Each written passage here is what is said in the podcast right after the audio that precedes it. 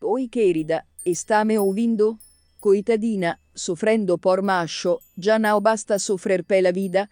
Ah, e Venus que me está falando, vena aqui, que eu volte falar umas coisinhas.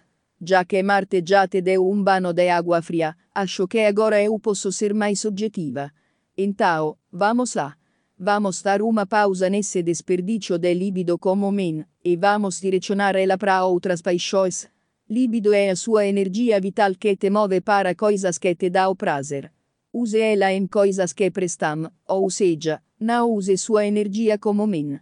Então, por exemplo, você pode recarregar suas energias e se sentir bem fazendo algo que gosta, entendeu?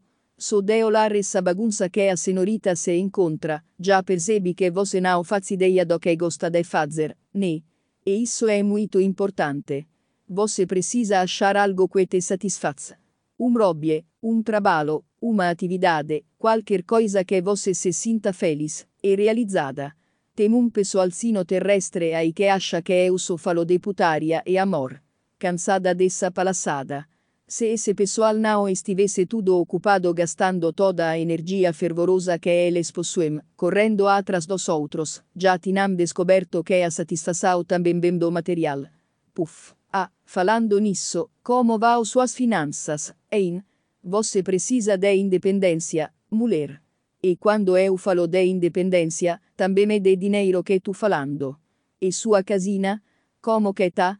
Já deu uma boa explorada no próprio lugar onde você mora? Quem sabe você até descobre um hobby novo, já que toque nesse assunto. Faz tempo que eu reparo na sua estante de livros, tem muita coisa legal.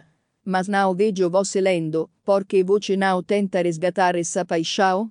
Se mime um pouco menina, compra uma roupina nova, um livro novo. Você merece. Bom, acho que é isso. O trabalho maior, na verdade, é com você. Infelizmente, ora de olhar para dentro e assar a satisfação que você não tem faz tempo. Tarifina de casa para você, amore. Ah, e sobre homens. Se eu fosse você, não se metia mais com isso, não. Viu? Beijos, Flor.